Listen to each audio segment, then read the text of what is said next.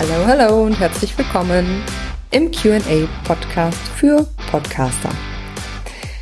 Heute habe ich eine Frage von Laura mitgebracht und zwar lese ich das mal vor. Äh, Laura schreibt, ich nutze seit einiger Zeit aktiv die App Clubhouse und führe dort interessante Gespräche zu meinen Fachthemen. Um effizienter zu sein, frage ich mich nun, ob ich diese Gespräche nicht parallel für meinen Podcast verwenden könnte und wenn ja, wie geht das? Finde ich eine super spannende Frage, weil Clubhouse derzeit natürlich ein mega aktuelles Thema ist. Ich war diesen Monat gerade ähm, tatsächlich bei einem Xing-Event als Speakerin, wo wir die Themen Podcast im Business und Clubhouse quasi gegenübergestellt haben. Also wir haben beide Tools beziehungsweise Kanäle so ganz bewusst in Konkurrenz gestellt und ja, sind am Ende irgendwie zu einem Schluss gekommen bei allen Vor- und Nachteilen, dass es voraussichtlich eine friedliche Koexistenz geben wird. Aber um erstmal äh, vielleicht diejenigen abzuholen, die da noch ein großes Fragezeichen haben, also die noch nicht so ganz mitbekommen haben, was Clubhouse eigentlich nun genau ist. Es handelt sich bei Clubhouse um eine App, die ja aktuell tatsächlich ausschließlich für Apple-Nutzer beziehungsweise für iPhone-Besitzer zur Verfügung steht. Ähm, ja, wenn du dir die App runtergeladen hast, bist du dann auch noch darauf angewiesen, dass dich ein Clubhouse-Nutzer einlädt, also dir eine Einladung schickt zu Clubhouse. Und ja, wenn das passiert ist, dann kannst du dir dort ein Profil anlegen und kannst ab dem Moment an irgendwelchen Talks, also Gesprächen teilnehmen. Es ist also eine reine Audioplattform, auf der diverse Gespräche zu verschiedensten Themengebieten geführt werden. Also ich glaube, da gibt es auch viel Privates. Ähm, es ist, glaube ich, auch gar nicht unbedingt so fürs Business ursprünglich mal gedacht gewesen, also als Marketingplattform. Also da gibt es wirklich zu jedem, zu jedem x-beliebigen Themengebiet irgendwelche Gespräche. Ähm, manchmal spricht einer alleine, manchmal sprechen 20 Leute durcheinander, keine Ahnung. Du kannst auf jeden Fall als Zuhörer, sobald du ein Profil hast, jederzeit dazustoßen, also zumindest zu öffentlichen Talks, ähm, ja, und einfach mithören. Ne? Also du siehst keine Gesichter oder so, du siehst nur die Profile und ähm, siehst, wer da gerade redet und hörst das Ganze als Audio. Und ja, wenn die Gastgeber es zulassen, dann kannst du sogar virtuell deine Hand heben, um dich am Gespräch zu beteiligen und kannst natürlich auch jederzeit selber eigene Talkrunden organisieren. Für mich persönlich ist der größte Nachteil an der Plattform generell, also jetzt zumindest als Marketinginstrument betrachtet, dass diese Gespräche halt natürlich immer live stattfinden. Also du hast danach keine Chance mehr, das Ganze irgendwie nachzuhören oder irgendwie nochmal aufzurufen oder so. Ich weiß, dass es Menschen gibt, die sagen, die das dass das gerade den besonderen Charme ausmacht, beziehungsweise ähm, dass das ja eine Art von Verbindlichkeit schafft und Exklusivität, weil man eben live dabei sein muss und so weiter und so fort. Ich glaube, das ist wirklich Geschmackssache. Also mich persönlich setzt es aus Teilnehmersicht, also aus Nutzersicht, setzt es mich eher unter Druck, live dabei sein zu müssen, um nichts zu verpassen. Da bin ich persönlich dann eher so, dass ich es lieber ganz bleiben lasse, weil ich es nicht mag, wenn ich irgendwie, ja, ich mag keine festen Termine, ich mag mich da nicht unter Druck setzen lassen und dementsprechend ähm, würde mich das immer so ein bisschen abschrecken als Nutzer. Und wiederum auf der Gastgeberseite beziehungsweise als Host empfinde ich das ja für mich persönlich als Marketinginstrument erstmal als relativ ineffizient für mein Marketing, weil ähm, ja, wenn ich auf so einer Plattform irgendwie stundenlang Gespräche führe, was ja einige durchaus in, in, in Regelmäßigkeit tun, und diese Gespräche danach aber irgendwie so gefühlt ins Nichts verpuffen, statt nachhaltig danach für mich weiterzuarbeiten. Also ich gebe da ja mein Wissen und mein Content, meine Erfahrung, was auch immer irgendwie rein.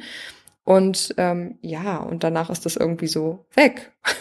Das fühlt sich für mich relativ ineffizient an. Und ähm, Außerdem schließe ich natürlich auch so ein bisschen eine gewisse Gruppe von Menschen aus, muss man ganz klar sagen. Ne? Also jeder, der kein iPhone besitzt, hat also dort auch keine Chance, mir zuzuhören. Ne?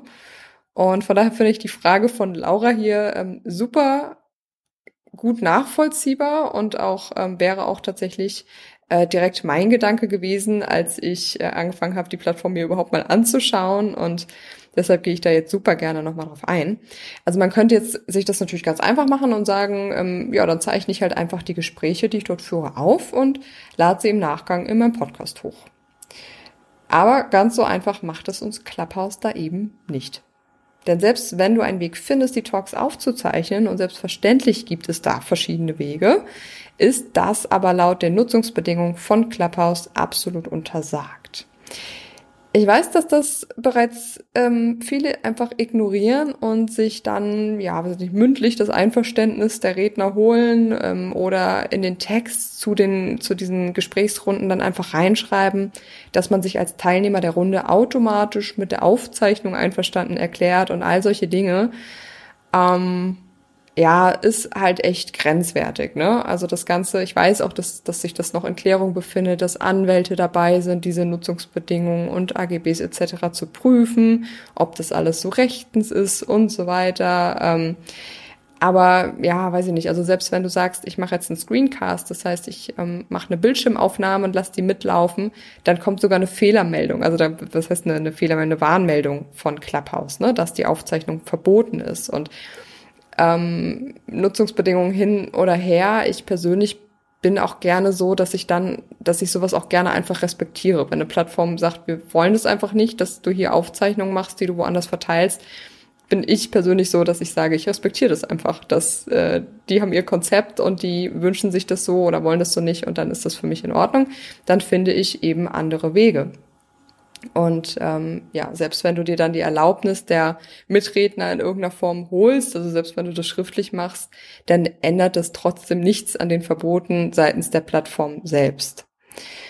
Und äh, genau, ich finde, dass es elegante Wege gibt, das Ganze einfach zu umgehen und, und ähm, ja, wenn man ein bisschen kreativ ist, das auf eine andere Art für sich zu lösen. Also ich zum Beispiel würde es so machen. Also dreh das Ganze doch einfach mal um, gedanklich. Ne? Also statt deinen nächsten Clubhouse-Talk zu halten und dir zu überlegen, wie du jetzt diesen Talk aufzeichnen und im Nachgang dann für deinen Podcast nutzen kannst, ähm, mach's doch mal genau umgekehrt. Also das heißt, wenn du deine nächste Podcast-Episode aufzeichnen möchtest, das heißt, du hast ein Thema vielleicht, hast du Notizen gemacht, hast eine kleine Struktur und so weiter und so fort, ähm, 15 Minuten, wie auch immer, ähm, während du die Podcast-Episode aufnimmst, lässt du sie einfach live bei Clubhouse mitlaufen. Also das heißt, du ähm, eröffnest einen Clubhouse-Raum, also machst da deinen Talk, wie du es sonst auch gemacht hast, nur dass du parallel deinen Podcast aufnimmst. Das heißt, du lässt deine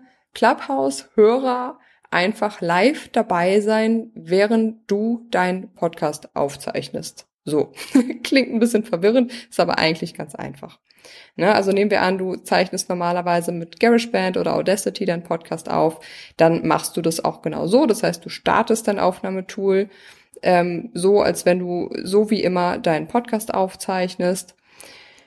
Ähm, nur, dass du dann im Anschluss auch dein Clubhouse-Talk startest. Ja, das heißt, ähm, es gibt deinen Podcast quasi live zum Mithören. Solltest du einen Interviewpartner haben in der Episode, macht der einfach parallel das Gleiche, also zeichnet seine Stimme auch über ein separates Gerät zu Hause auf und eure beiden Tonspuren lassen sich dann ja später problemlos zusammenführen. Ne, weil am Ende kann dir ja keiner verbieten, zu Hause deine Stimme mit einem separaten Gerät aufzuzeichnen. Ja, also das heißt, ihr zeichnet also live eure Podcast-Folge auf. Dann stoppt ihr einfach die Aufnahme, wenn ihr soweit durch seid mit ja, dem Hauptteil, mit äh, dem Vortrag, wie auch immer wir es nennen wollen. Und für den Podcast war es das dann an der Stelle schon. Und im Clubhouse könnt ihr dann im Anschluss eure Hörer dazuschalten und sie ja am Gespräch teilnehmen lassen und können, könnt mit ihnen quasi über das vorgetragene Thema philosophieren und diskutieren. Und ähm, das Beste an dem Ganzen finde ich, dass dann natürlich die anschließenden Fragen, das heißt, äh, die haben euren Podcast live gehört und komme im Anschluss direkt rein ins Gespräch, um darüber mit euch zu philosophieren, zu diskutieren, Fragen zu stellen und so weiter. Und all das, was dann kommt an Fragen und Anmerkungen, andere Sichtweisen vielleicht nochmal und so weiter, bekommst du zum einen natürlich mal ein ganz direktes Feedback auf deine Inhalte, also auch auf deine Podcast-Episode in dem Fall, was uns Podcastern ja sonst ähm, doch eher vorenthalten bleibt. Aber vor allen Dingen entsteht für dich ohne Ende neuer Content. Denn am Ende sind die relevantesten Inhalte, die du für deine Zielgruppe und für deine Hörer einfach nur erstellen kannst, ja die, die wirklich die konkreten Fragen deiner Community beantworten oder die direkt an ihre Gedanken anknüpfen. Und die bekommst du dann natürlich sofort und ganz direkt aus allererster Hand. Also mach dir dann im Anschluss ähm, auf jeden Fall fleißig Notizen, schreib dir alles auf, was da an Fragen und Gedanken kommt, äh, wo du vielleicht merkst, hey, da könnte ich noch mal tiefer einsteigen, da haben viele jetzt noch mal nachgefragt oder das haben sie nicht so gut verstanden, da gehe ich nächstes Mal noch mal ein bisschen besser drauf ein oder ne, also du bekommst einfach diese direkte Reaktion, woraus wieder neuer Content für deine nächsten Episoden entsteht. Also das ist für mich zum Beispiel ein Workflow, den ich als super effizient empfinde und wo du einfach dafür sorgst, dass die Zeit, die du da auf Clubhouse verbringst, nicht umsonst ist. Also nicht umsonst im Sinne von, die, ähm, ja, das ist, das ist danach nicht weg, sondern das darf in deinem Podcast, äh, darf das Thema für dich weiterarbeiten und darf auch im Nachgang noch viele Monate und wahrscheinlich Jahre ähm, angehört werden. Ja, also das ist meine persönliche Auffassung des Ganzen, meine Gedanken äh, einfach dazu, wie man Clubhouse mit dem eigenen Podcast verknüpfen kann und es somit einfach effizienter nutzen kann. Ja, ich hoffe, Laura, das hilft dir weiter und inspiriert dich vielleicht auch ein bisschen, da nochmal kreativ zu werden. Also nicht einfach nur zu sagen, irgendwie, ich brauche jetzt ein Aufnahmetool, was mir die Talks eins zu eins aufzeichnet und scheiß auf Nutzungsbedingungen, sondern da auch mal ein bisschen kreativ zu sein, nochmal wie man das Ganze für, für sich wirklich elegant und effizient lösen kann.